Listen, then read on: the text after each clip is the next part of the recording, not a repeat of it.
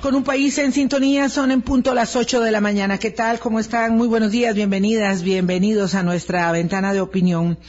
Hoy hablaremos en minutos con el ministro de Hacienda, Noguia Costa, respecto de la incontable cantidad de inquietudes, dudas, malestares.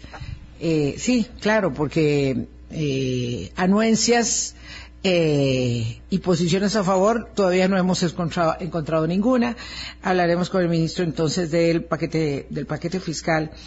Uh, falleció Tina Turner eh, a sus 83 años de edad. Qué legado musical, pero qué ejemplo de vida el de esta mujer maravillosa, Boris. Yo absolutamente, este, eh, fan. Tampoco no soy conocedora de la música, señor ministro, por favor pase adelante, está en su casa, ya llegó el ministro. No soy conocedora de la música en, en general ni en particular, pero la vida de Tina Turner fue una vida conmovedora de eh, lucha, de eh, superación de una circunstancia tan dramática de violencia familiar eh, que no obstante la adversidad eh, la, eh, le permitió con sus enormes capacidades y fuerza interior brutal eh, salir adelante y convertirse en la gran, gran estrella de la música pop rock de, de esos años. Buenos días, Vilma, y buenos días a todos los amigos y amigas de Hablando Claro. Y lo fue, fue en la época de los setentas, Sí. una gran estrella del rock, y luego una reivindicación personal, Sí. un salir de lo más profundo de los abismos en los que puede caer una persona, este, y convertirse en una estrella de la música, del rock, este, además un asunto muy, muy personal. Fue gracias a Tina Turner y cuando yo vi un documental de su vida, que yo incorporé en la mía la práctica del budismo, ¿verdad? Porque fue eso lo Claro, que a ella le ayudó le también ayudó en parte, muchísimo. le ayudó muchísimo en parte los principios del desapego, los principios del yoga, de la respiración, de la meditación, y entonces fue gracias a ella que yo dejé toda práctica religiosa para vivir bajo los principios de una Eso no me filosofía lo habías contado. Tan interesante, Y ahora tan tenemos esta buena. conversación aquí íntima entre miles de personas y el ministro de Hacienda. no que se me queda viendo. Muy importante, bueno, muy Es que importante. le voy a decir una cosa, Boris.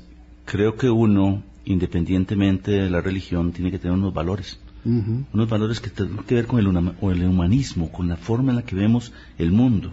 Como se sitúa eso- uno en el universo. Exactamente. Es que uno ocupa un lugar y debería ser respetuoso de ese lugar y respetar a todos los que están alrededor suyo.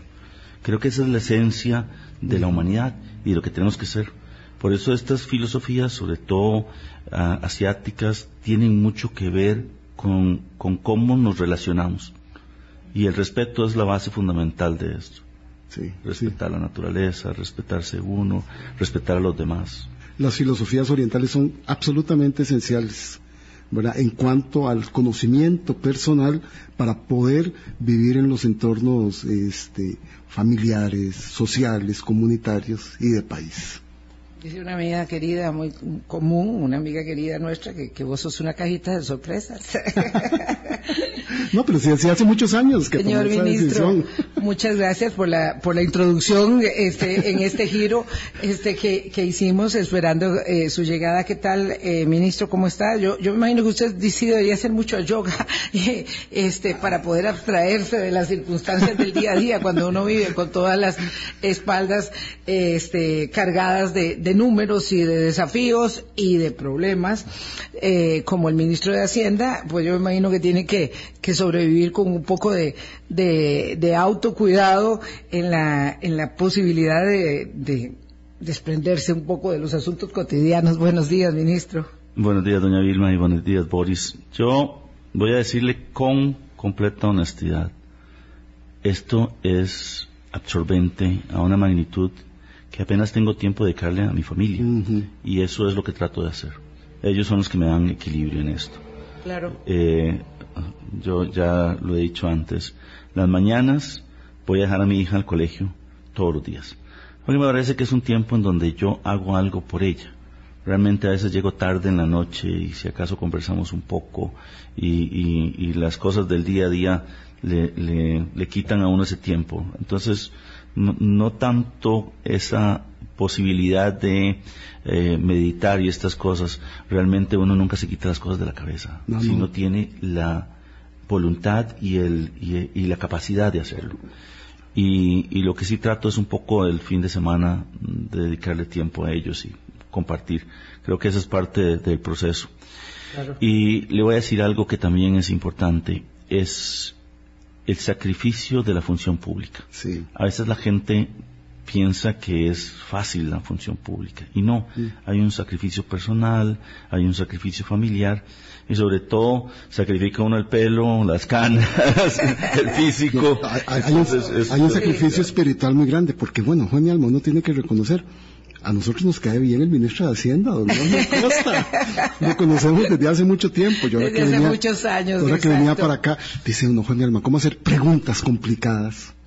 A una persona que uno considera que es una buena eh, eh, persona. Esto me encanta lo que estás diciendo, porque las personas tienen esta idea, ¿verdad?, de un juego de suma cero en cada una de las entrevistas, o sos un aliado incondicional, o sos un enemigo acérrimo, y no es así. Esto pasa mucho por los temas, pero también por el contacto eh, personal, ¿verdad? Porque los periodistas somos este, personas de carne y hueso, ¿verdad? Tenemos intereses. Yo tengo el interés de que a él no le pase la reforma fiscal que, está promoviendo. Yo tengo un interés muy particular, pues, claro. Pues, me extraña, doña Vilma. No, no, yo soy una... tengo una pregunta. Soy una ciudadana ejemplar tributariamente hablando. Por eso, pero tiene una... Eh, eh, o sea, usted es una persona física con actividad lucrativa o tiene una empresa? Una persona jurídica con actividad lucrativa que este lucra poco pero tributa lo que todo lo que puede tributar y además tengo una pensión grabada por el Estado costarricense. yo estoy pensionada y eso, eso no va a cambiar. lo digo con mucha gracias, gracias porque sí, francamente sí, porque la actividad lucrativa es muy poquita. Pues, este, pero bueno, yo creo yo creo lo que queríamos hablar era eh, de todo por la forma y por el fondo, ¿verdad? Eh, y decir de previo esto, ¿verdad? Eh, en cada uno de nuestros encuentros van este, las preguntas que son obligatorias del ejercicio, nuestros prejuicios a favor o en contra del 4-3, nuestras convicciones, ¿verdad? Eh, esos somos los que hacemos las entrevistas, los periodistas, y hay algunas personas que hacen de ello un negocio económico.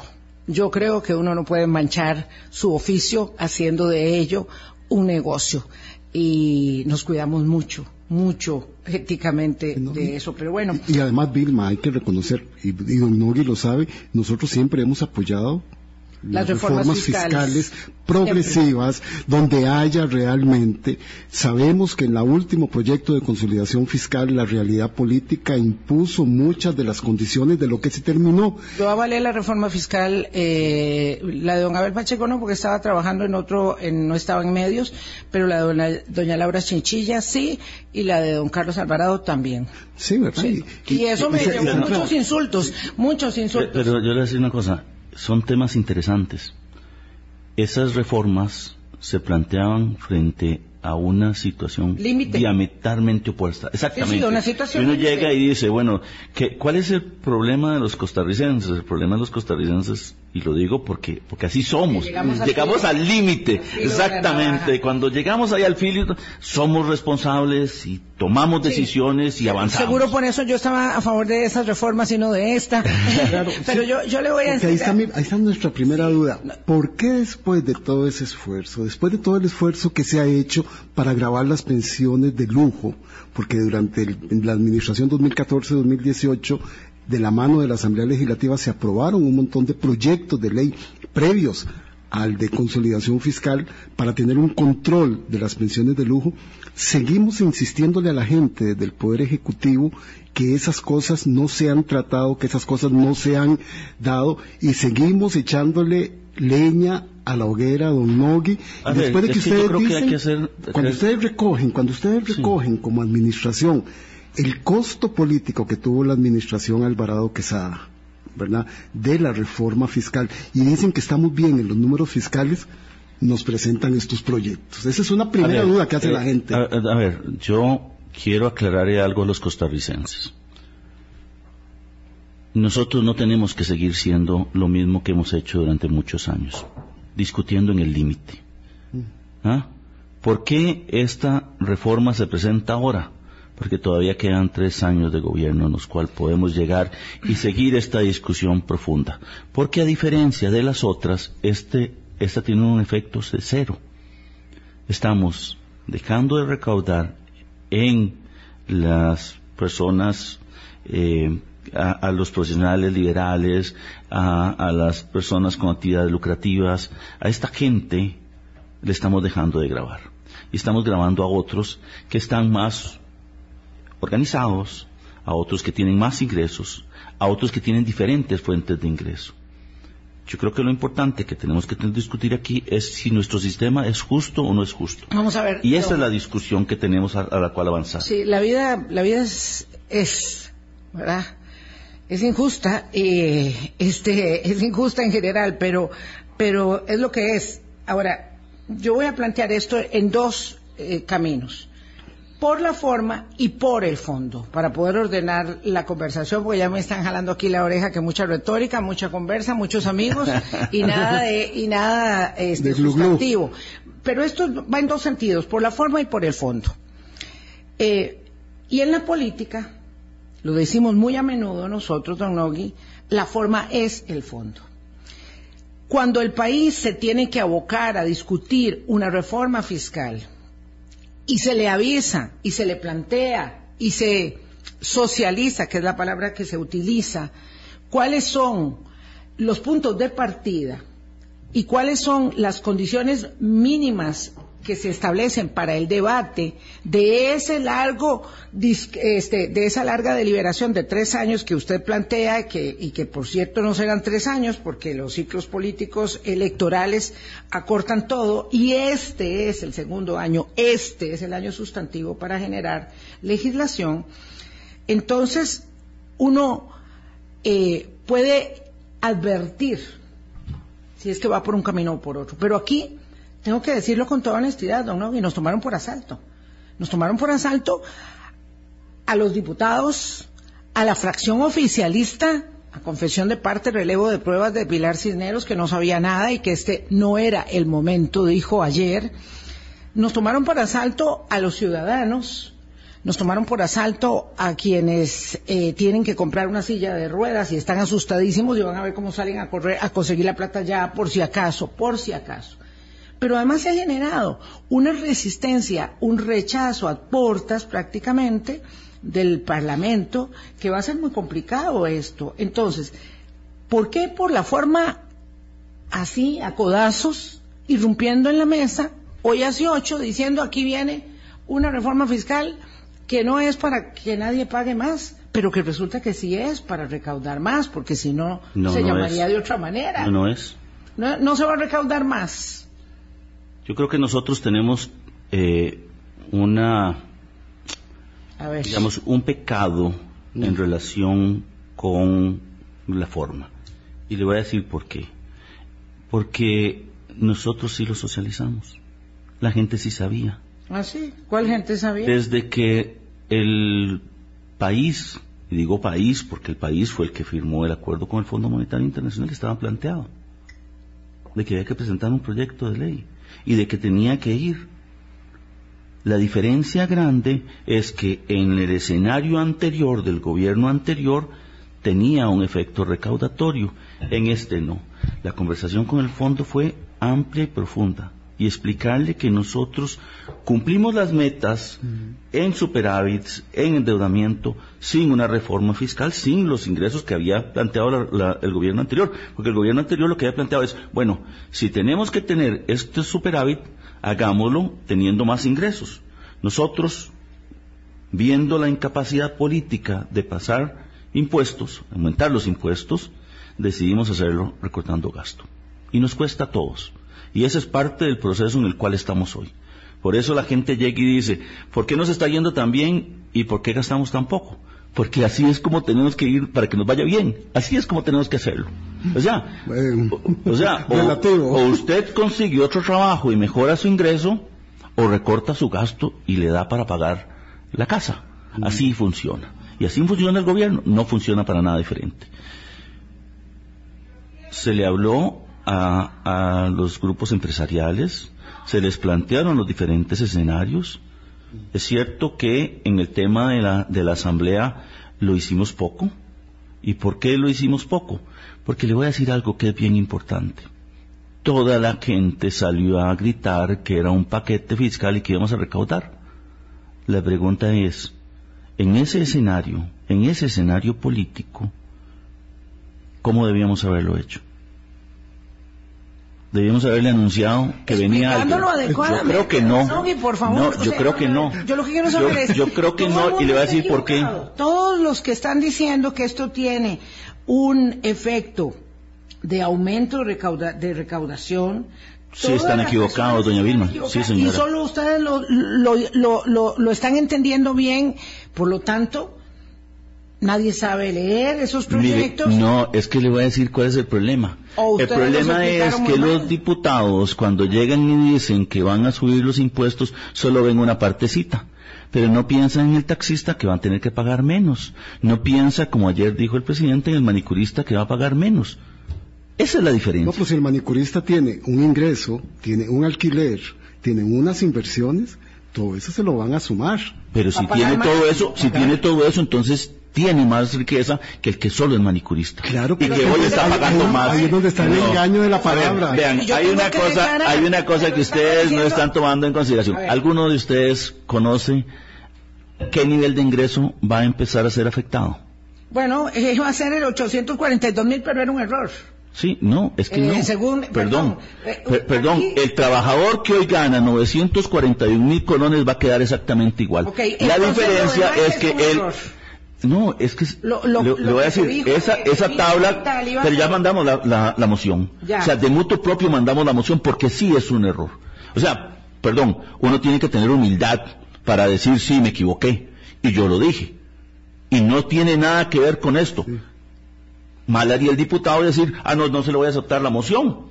Porque resulta que como usted se equivocó, ya no va a aceptar la moción. Ya la moción está ahí. Lo que... es importante, y tal vez nada más un momento para terminar.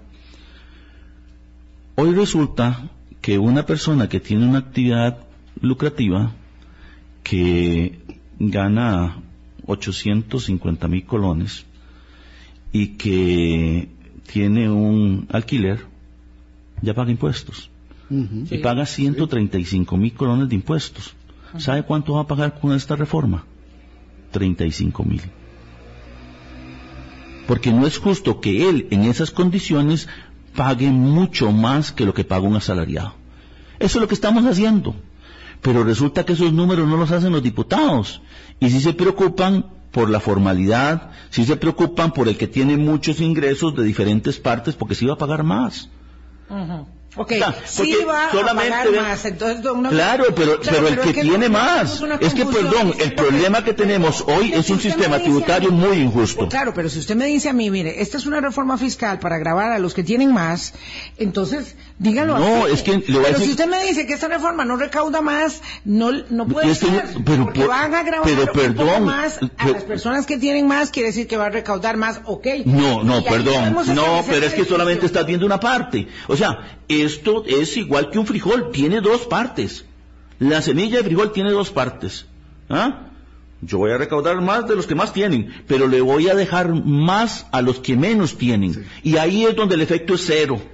Y eso es lo que la gente no está entendiendo. o sea, los que están defendiendo a quién le van a, costar más, quién va a pagar más impuestos, se está olvidando de quién va a recibir el beneficio. Sí, don Nogui. Y la realidad tiene muchas partes. Cada quien estará haciendo sus propios números, porque hablar de alguien que se dedica a la estética o a la manicura, no es que ganan cualquier cosa, ganan muy bien, que lo digan muchas de las señoras que van a tener ese tipo de, de atenciones. Pero además... Pero si gana muy bien, entonces que pague. Pero ya están pagando. no, pero que pague, que pague de acuerdo a las cosas que son. Pero ya se acabaron los servicios en, el, en, el, en el 2018, cuando se someten, y, y yo estoy, estuve de acuerdo, se someten a, valor agregado la prestación de servicios que inexplicablemente estaba exonerada en el país, ¿verdad? Este, ya se graban esos servicios. Entonces, ahora, reciente de una, de una reforma fiscal, anunciamos que vamos a cambiar una serie de establecimientos respecto de las bases eh, grabables y de los grupos que generan una enorme resistencia. Digo, es que esto es lo que es. Y cuando yo digo que ahora le voy a poner un impuesto a las sillas de ruedas o a las prótesis o a los anteojos, entonces claro que la gente reacciona porque usted sabe que está dentro de eso. Usted sabe que está dentro de eso. Ajá. Los equipos de rayos X, las camas de hospitales. Ajá. Los hospitales cobran el IVA cuando, cuando tributan. ¿Sí? cuando usted llega y paga, y paga los días de hospital, paga. Y el, el, hospital está exonerado. O sea, yo creo que hay dos cosas que la gente no está tomando en consideración. Desde el gobierno de Luis Guillermo Solís hay un proyecto de ley en la Asamblea Legislativa que fue aprobado al inicio de este gobierno, la ley 10.286, que obliga al gobierno a hacer una evaluación de las exoneraciones. Y le voy a decir que es lo peor de todo. Las exoneraciones tienen un efecto redistributivo de la riqueza. ¿Saben cuál es el decil que más, eh, digamos, adquiere estos productos? El décimo. Más del 50% de, más o menos el 60% está entre el noveno y el décimo decil. Entonces hicimos una, claro, entonces hicimos una exoneración para las personas que tienen más altos ingresos. Yo estoy de acuerdo en el tema. es, que, es que el problema no lo resuelve el sistema tributario. Es que, que, no, perdón, pero es que eso no lo resuelve el sistema tributario. Tenemos que tener un sistema mucho más solidario en donde a las personas de más bajos ingresos tenemos que darle la oportunidad de hacer eso. Como un Ministerio de Hacienda teniéndole tijera a todos los programas sociales, don Nogui. Perdón, el problema, no, no, pero es que el problema funciona diferente, Boris. Lo que tenemos que hacer es cobrarlo mejor y hacerlo más justo. Entonces, dentro de eso, la Asamblea tiene la posibilidad de eliminar las camas, de eliminar los rayos X que están ahí. Podríamos hacerlo. Pero la pregunta es, ¿cómo tenemos un sistema justo? Yo estoy de acuerdo con usted que hay que subir la parte de, los subsidios, pero hasta que paguemos la deuda. Ese es el problema que tenemos hoy. A lo largo de muchísimos años, lo único que hicimos para tener ingresos fue endeudarnos. Y le voy a decir algo que es bien interesante. El objetivo de este gobierno es bajar la relación deuda-PIB por debajo del 60% cuando terminemos. Y eso no lo vamos a ver nosotros. Y los beneficios no los vamos a ver nosotros. ¿Sabe por qué? Porque este país tiene muchísimos años de estar pasándole la bola a los demás. Son las 8.24. El objetivo de bajar la relación deuda-PIB es un objetivo establecido en los acuerdos del Fondo Monetario Internacional para el gobierno anterior, para este y para el que venga, porque el tema de la deuda, por supuesto, que es un tema que excede en mucho a un periodo este constitucional eh, de, gobierno. Ahora, sí, pero doña Vilma, eso es un objetivo que estaba para el 2030. Nosotros queremos tenerlo para el 2025. Esa es la diferencia. Muy bien, vamos a hacer la pausa, don Nogui, y volvemos para seguir hablando de los eh, componentes de este proyecto y de, ya admitió el señor ministro de Hacienda que hubo un error, ¿verdad? Y bastante grueso en la forma en que se presenta el proyecto fiscal hace una mm. semana o el, eh, ¿cómo, ¿cómo le llama? ¿Cuál es el nombre adecuado? Trazando la prosperidad fiscal. La, la, la nueva versión de las rutas estos son los trazados. Ya venimos. Colombia. Con un país en sintonía 826 es muy este, intenso el debate, eh, incluso en la pausa con el señor ministro de Hacienda, Nogui Acosta. Este, alguien dice que sí está muy enojado, que no alce tanto la voz, pero no, no, no, está enojado, es vehemente. Este, pero bueno, ya, aquí eh, la forma, al invitado se le respeta. Vamos a ver. Eh, si hubo un error, claro, eso falsea la discusión, entendiendo que como somos los costarricenses siempre decimos primero no, siempre, ¿verdad? Esto yo recuerdo perfectamente cuando se estaba discutiendo las reformas fiscales anteriores y, digamos que no hay mucha diferencia. Eh, pero en la manera de presentar los argumentos, eh, evidentemente quedó un enorme vacío porque esto no se conversó de previo, hubo un anuncio que nadie sabía cuál era la magnitud que tenía y aquí tenemos el establecimiento de la renta global, tenemos un flag stack para las pequeñas y medianas empresas. Para todas, doña Vilma. Para, todas las empresas. Ya hoy tienen el 30 las grandes. Para las grandes también. Sí, señor. Y el impuesto a las cooperativas también está Todo ahí. ahí. A las grandes Todo ahí. cooperativas. Todo ahí. Va, ese es un nuevo establecimiento entonces. No, lo que estamos diciendo es que ellos gozaban de una exención que no era justa. Ok. Y ahora entonces se quita esa, ese, ese impuesto a las grandes cooperativas que quedó este, de lado en la reforma del 2018 porque no hubo manera, porque De hubo mucho lobby. no hubo manera de convencer. mucho lobby, ese impuesto ahora se va. Todos van. Vamos a tener una, un impuesto más justo. Todo aquel que tenga una actividad empresarial que le esté yendo bien va a pagar. Y aquí yo voy a hacer una aclaración. Ustedes saben que dos de cada tres pequeñas y medianas empresas declaran cero. Eso quiere decir que independientemente de la tasa de impuesto no van a pagar. Pero además, si tienen pérdidas un año, pueden pasarlas al siguiente año. Sí, Don Nogui, don Nogui, yo, yo quisiera hacerle la siguiente contextualización porque esto de los números técnicos es complejo, pero la narrativa política es más comprensible. El candidato presidencial Rodrigo Chávez le decía a la población que no iban a haber más impuestos. Ustedes ya, como gobierno, han estado presentando las buenas cifras fiscales y han hecho al, al informarle a la gente. Pero ahora nos resulta que estos tres proyectos, el de reforma a la ley del impuesto sobre la renta, la eliminación de exoneraciones y el del impuesto a la propiedad de vehículos, revisado por muchas personas que conocen del tema, dicen que sí hay aumentos en los impuestos. Pero entonces ahora salen ustedes a decir que eso no es cierto. Se Per- sigue perdón. una discusión, pero ¿por qué una meta que se tenía con el Fondo Monetario para el 2030 la quieren adelantar para el 2025? ¿Por qué no están cumpliendo lo que el presidente dijo en campaña de que le iban a meter duro a la evasión? Entonces nosotros estábamos esperando que con la consolidación fiscal, buenas cifras fiscales, manejo de la regla fiscal, manejo de los presupuestos, íbamos a tener una lucha frontal de esta administración contra la evasión para poder seguir saneando las finanzas públicas y ahora, como dijo Vilma, nos llevamos estos sobresaltos. No solo, no, no nosotros, pero toda la ciudadanía. Le he escuchado con atención, Boris. O sea, hay cuatro temas ahí que son importantes de ver. Número uno, ¿cuáles son los expertos que han hecho los números? Porque le voy a decir que en el tema Diputados de... que se han especializado No, en el tema. perdón. Si usted está hablando de don Jorge Dengo, no tiene los números correctos. Y don Elías Porque le- Feinsack, el eh, jefe de la... Menos. Y doña Pilar. Cisneros, No. que dice A ver que no era el momento de tener No, esta una cosa es el timing. En eso no hay discusión porque es una valoración política individual. Pero los números no están correctos. Estas reformas se hicieron tomando en consideración un elemento fundamental. Vamos a recaudar lo mismo. Ok, los Por eso- Dengo y tienen los números incorrectos. Sí, señora. No hay un solo vehículo que vaya a duplicar el pago del marchamo. Voy a ponerle, nos dedicamos a hacer ese ejercicio.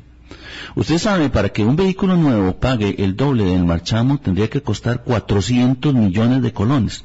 Y aún así el aumento del marchamo sería del 90%. Entonces yo le voy a preguntar a un, a un Jorge Dengo o, o- o a vos, Boris, ¿qué vehículo vale eso? Claro. Y entonces, O otro caso, lo fuimos a hacer. ¿Ah? Fuimos a buscar cuál podría ser un escenario probable. Un vehículo con 10 años de antigüedad que valiera 225 mil dólares. Wow. Se acerca. Entonces vos llegás y decís, ¿de dónde sacan esos números? Claro, ¿Sabe ¿por por qué Porque no resulta que resulta que hay dos cosas importantes. Número uno, ningún vehículo nuevo que valga menos de 14 millones de colones va a pagar más.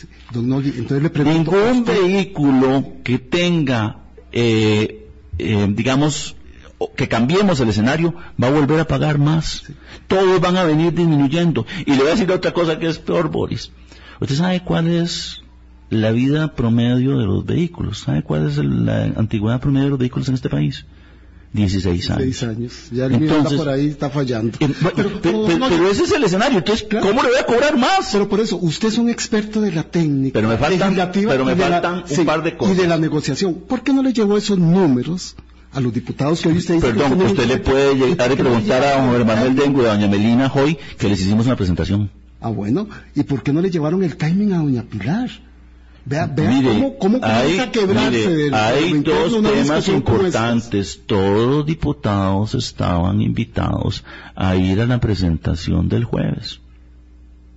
A, a su conferencia. Claro. Todos. Entonces iban a conocer en el anuncio. claro. La forma, la forma, eh, eh, la forma es particular en esta administración, ¿verdad? De pronto se tira con luces, fuegos y artificiales eh, la ruta Costa Rica segura. ahora vamos a tener ya anunciado para creo que el 6 de junio la nueva ruta de la salud de la, de la Caja del Seguro Social y, y, no sé si conjuntamente con el Ministerio de Salud. Así se traza la ruta de la prosperidad fiscal y todo el mundo se, se, se, se encuentra por asalto frente a los eh, fuegos artificiales de los anuncios que generan la pregunta, en sí mismo la pregunta, una gran reacción y una repercusión cuando con la seriedad de quienes son especialistas en la materia, porque aquí nosotros nos toca confiar en los economistas, pero cuando usted, don Novio, me dice que es que resulta que todos se equivocaron, entonces, Perdón, pero explicaron muy mal el programa, o todos ellos son realmente este poco hábiles y conocedores de una materia con la que yo creo que yo creo que como bien lo dijo don Boris es un tema de retórica política de tratar de decirle a la gente lo que no es... un tema de retórica política. Vea, perdón, podemos ir a hacer los números. Y yo me comprometía que íbamos a, a publicar en la página del Ministerio de Hacienda todos los resúmenes de todos los proyectos para que la gente pueda ver cuál es el tema de la recaudación. Pero nos quedamos en un tema únicamente, y es el tema de la recaudación. Y esa eh, Hacienda en Acción es un programa que tiene más cosas. ¿ah? Que tiene claridad en algo. El manejo de la deuda es fundamental. Y anunciamos dos medidas. La primera es que íbamos a unificar las decisiones sobre el endeudamiento. Hoy tenemos por un lado crédito público que se encarga de los, de los créditos, valga la, razón del nombre, y este, los créditos de apoyo presupuestario que están incidiendo efectivamente en, eh, en el costo de nuestra deuda. Y por el otro lado, la Tesorería Nacional que se enfoca en la deuda interna. No debería haber un choque entre estos. Esto debería estar organizado. Hoy estamos organizados. Pero la pregunta es si siempre va a ser así. No era así antes. Y lo que necesitamos tener es claridad con una visión de más largo plazo. Claro, todos los, segmentos del ordenamiento que son con una responsabilidad consustancial a la naturaleza hacendaria, bienvenidos sean. Porque además, bueno, y ahora tendríamos que aplaudir porque van a hacer la tarea, no, por dicha que la están haciendo, pero es que, claro, juntar en la olla todo hace que este efecto que a usted no le hace gracia, por supuesto, de que no se tomó en consideración todo el paquete, sino solamente el que nos duele, eh, que a nosotros claro, duele que se ordenen ustedes y que hagan las cosas mejor. Pero ¿quién está hablando de los temas de las reformas al Código de Normas y Procedimientos Tributarios? ¿O quién está hablando de que teníamos 177 órdenes de cierre que no se hicieron? Claro, porque estamos hablando ah, de los... ¿Por qué no hablamos de los 188 que están? Sí, sí, sí, don, Nogui, don Nogui, el sábado el, el semanario financiero hizo un análisis muy interesante y yo rescaté, no de un político, no de un, especialista. Le van a englobar su salario, le van a sumar el alquiler, le van a llevar a una escala más alta y va a pagar más impuestos. Sin duda, dice la nota del financiero, explica don Germán Morales, socio director de Gran Thornton. Entonces. ¿Puedo hacerle una pregunta, don Boris? No, no, pero. ¿Usted sabe quiénes van a pagar un poquito más? Aquellos que, uniendo, aunque tengan una, o uniendo, ah, tengan más de dos millones diez mil colones van a pagar un poquito más. Pero eso a partir de ahí. fiscal, cuando, cuando No, señora, porque resulta que aquellos que tienen una actividad empresarial van a pagar menos. No es un tema de voracidad, es un tema de justicia. No, no, y esa es la discusión que tenemos que tener. Claro, Perdón, hay muchos pequeños profesionales liberales, contadores, los taxistas, eh, aquellos que prestan servicios, que hoy pagan por montos muy bajos. O sea, rápidamente están pagando impuestos. Claro. Y resulta que los trabajadores no. Y resulta que en este proyecto de ley, en lugar de estar bajando los umbrales, y ahí, reitero, lo que está ahí es un error y estamos modificándose, van a poder llegar y decir, tengo más plata para invertir, tengo más plata para mi familia, tengo más plata para mis proyectos. Esa es la pregunta que tenemos que hacer. Yo sí le compro al ministro de Hacienda lo que él dice que esto es una retórica política, porque de veras, porque entonces en la presentación que hacen ustedes intentan decir son los que más tienen, son los que más tienen, pero no hay Sí, la retórica política es en todas No, partes. claro que sí, Boris. La- Te voy a decir una la cosa. ¿Usted sabe en dónde empieza? No, no, perdón, claro perdón. sí. ¿Ustedes saben en dónde empieza el décimo decil? ¿Cuál es el ingreso promedio per cápita en el décimo decil? Un millón setecientos setenta y cinco mil colones. El décimo decil. El problema es que aquí tenemos una dispersión muy grande en el décimo decil y unas muy pequeñitas en los pobres. Hay muchísima gente que está en los deciles bajos.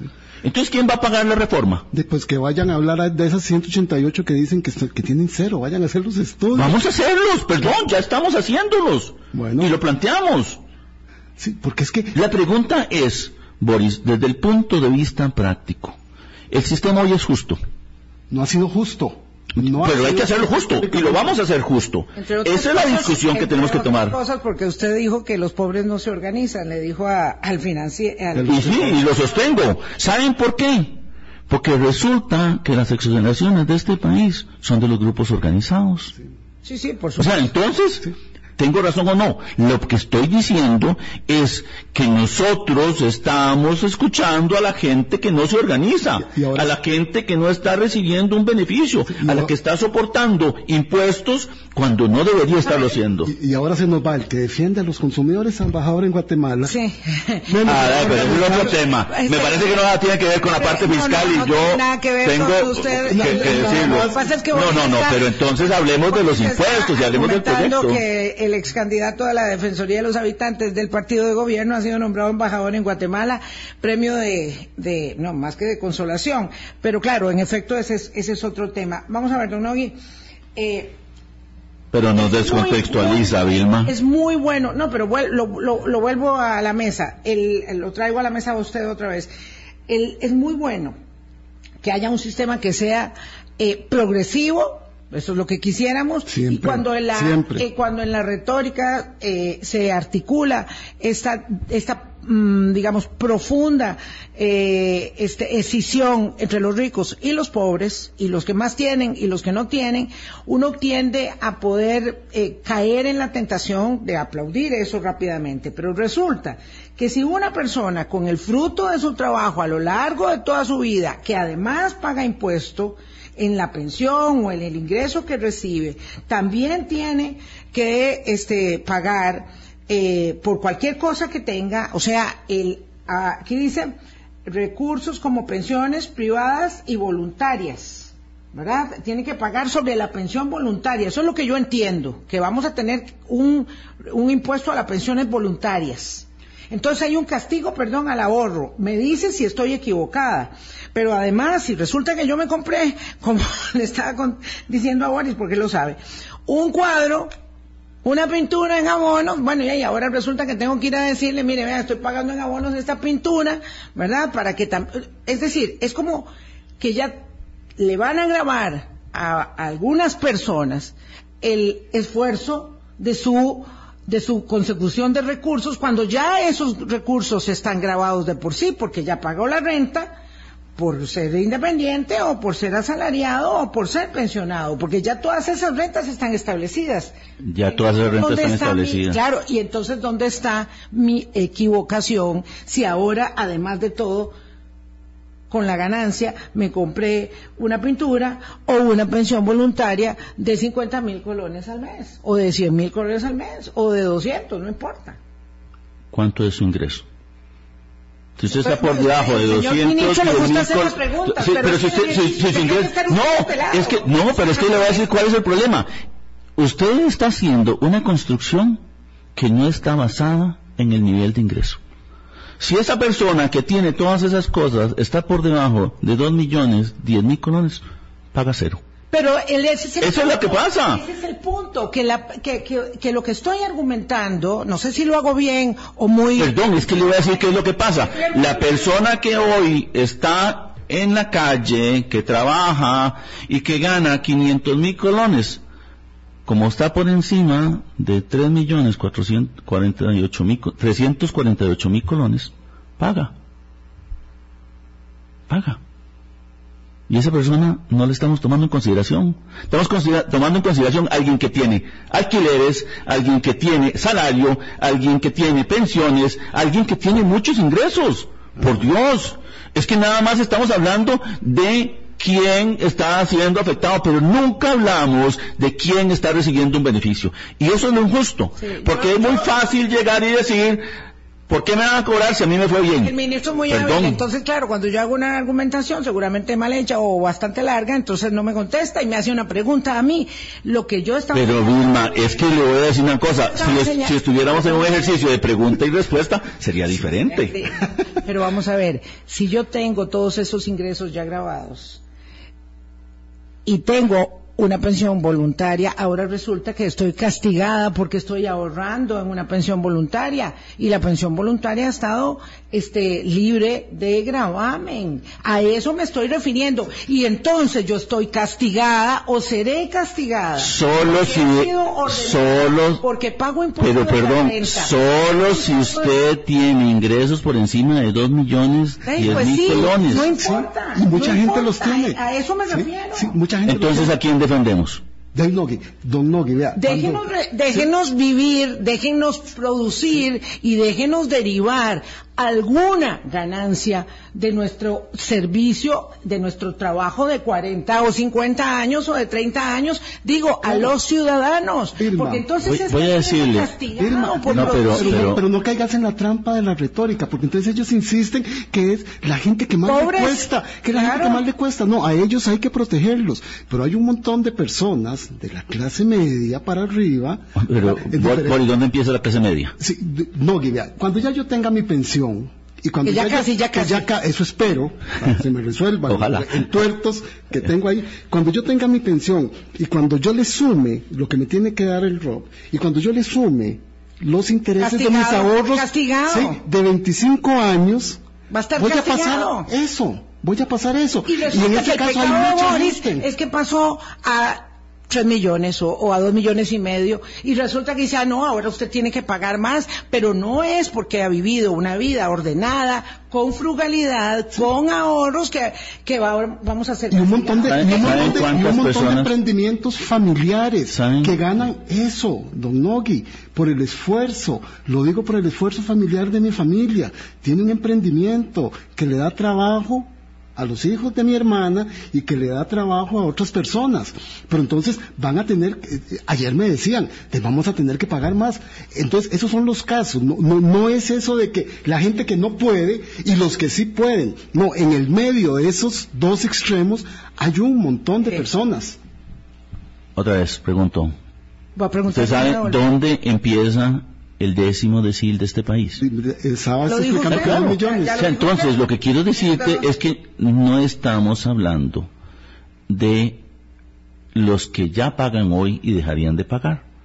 La pregunta es, estamos viendo los perjuicios y no estamos hablando por el que recibe los beneficios.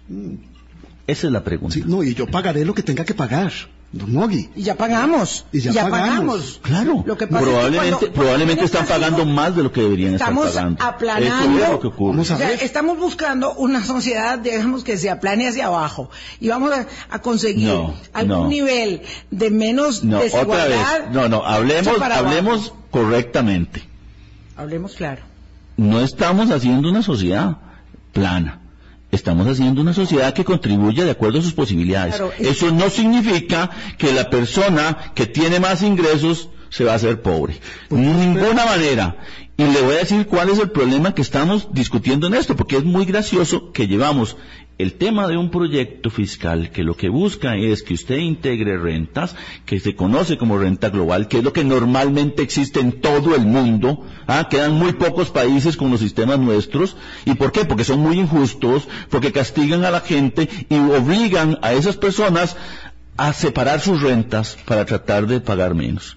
Bueno, pues resulta Ay, los más que es- poderosos no hacen eso, Nogui. bueno, por Cajita eso precisamente. blanca. Pues no, lo que quiero decirle es que por eso lo estamos haciendo. Porque cuando usted tiene un sistema que permitan que hagan esas separaciones de renta, se da esa situación. Cuando usted tiene renta global, tienen que ponerlo todos en el mismo canasto. Y ahí pesaremos a ver cuánto pesa. Tengo que Esa hacer es la gran diferencia. Tengo que hacer una pausa y vamos a ver los últimos minutos, señor ministro de Hacienda. ¿Cuál es el margen de la negociación de este proyecto, de estos proyectos que consolidan eh, la presentación fiscal de las expectativas de la administración Chávez Robles? Ya venimos Colombia. con un país en sintonía Vilma, nada 8.50 de la mañana. Un avisito que me están mandando aquí, que las diputadas Montserrat Ruiz y Dinora Barquero no fueron invitadas a esa reunión que dice usted, don Nogui.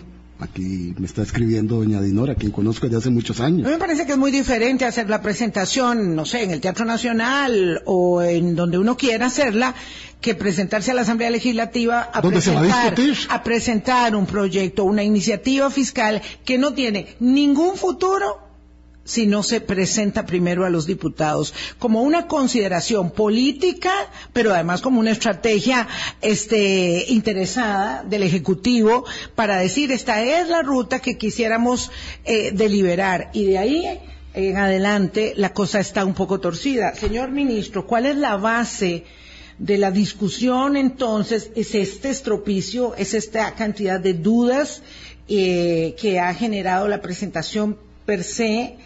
Eh, y a partir de ahí ver qué se puede arañar para recaudar más justamente de acuerdo con su término?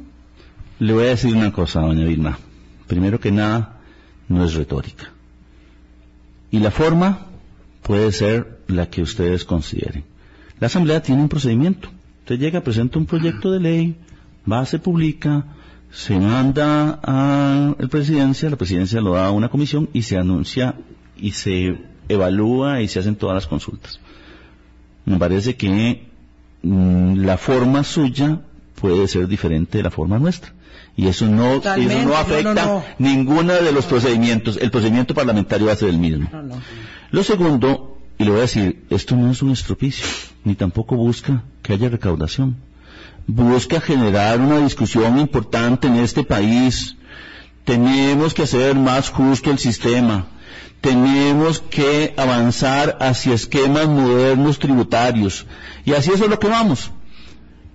Si la discusión nos va a llevar ahí, en buen momento propusimos esto porque no requerimos, porque la gente está pensando que esto tiene que tener algún resultado tributario. No, tiene que hacer más justo el sistema. Y esa es la gran diferencia. Lo que tenemos hoy es un sistema segmentado que permite filtraciones y que no está haciendo que la gente tribute de acuerdo a sus posibilidades. Ese es el ejercicio que estamos planteándole a los costarricenses. Pero nos hemos quedado aquí única y exclusivamente en el tema de si alguien va a pagar o no. Pero también la propuesta tiene reforma al Código de Normas y Procedimientos No, ¿cómo Tributarios no? para darle más dientes a la tributación. Tiene la propuesta de que podamos tener certeza y que no tengamos que esperar al primero de noviembre para saber cuánto vamos a pagar de marchamo. Todo englobado en un tema fundamental. El Estado no está ni recibiendo más, pero tampoco le está quitando al Estado lo que él recauda.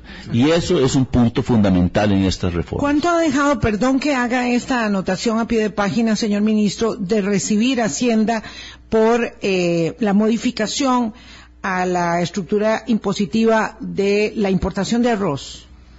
¿Tiene ese dato?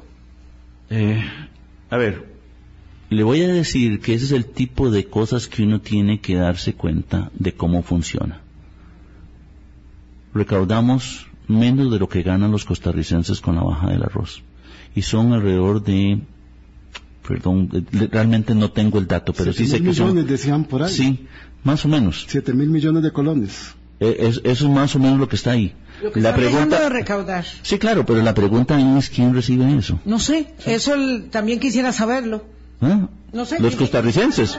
Porque si usted cobra menos impuestos, va a recibirlo algo. Y por eso esta reforma le baja los impuestos a los que tienen No, profesiones liberales, a los trabajadores Los independientes. importadores del arroz, don Bueno, pero no. Siete mil millones de colones que eran del fisco, por tanto, de los programas sociales o de lo que fuese necesario, son de los importadores del arroz, porque no, Mm. No, son a ver. las personas que compran arroz hoy. Vea, doña Vilma, creo que usted está haciendo política y diciendo algo que tiene una trascendencia. La reducción de los impuestos siempre tiene dentro de un entorno de competencia un beneficio para las personas. Por eso esta reforma también baja los impuestos. Beneficio Pero la pregunta es, ¿vamos a quedarnos nosotros con lo que le vamos a permitir a los profesionales liberales, a las personas que están ahí, de el pago de impuestos? Sí. ¿Se lo va a ganar el que los contrata? No sabemos. Pero ahí es donde tenemos que tomar consideración cuál es el sistema que queremos. Y el tema del arroz es un tema independiente. Yo hago retórica política y dice un querido colega que Don Nogui debería hacer un programa de radio. Este, lo que pasa es que claro, yo no estoy, estoy cerca aquí de Cuesta de Moras, pero no ahí. Estamos aquí haciendo el ejercicio. Siete mil millones de colones que ha dejado de percibir el fisco que no están reducidos en las bolsas de arroz. Las reducciones que esperaba la gente de precio precio no se han dado tan. Eh, Este es el punto. Este es el punto. Y cuando se habla tanto de proteger a los pobres, y en definitiva eso no está sucediendo, aquí tenemos una distorsión, llámese retórica política o realidad total.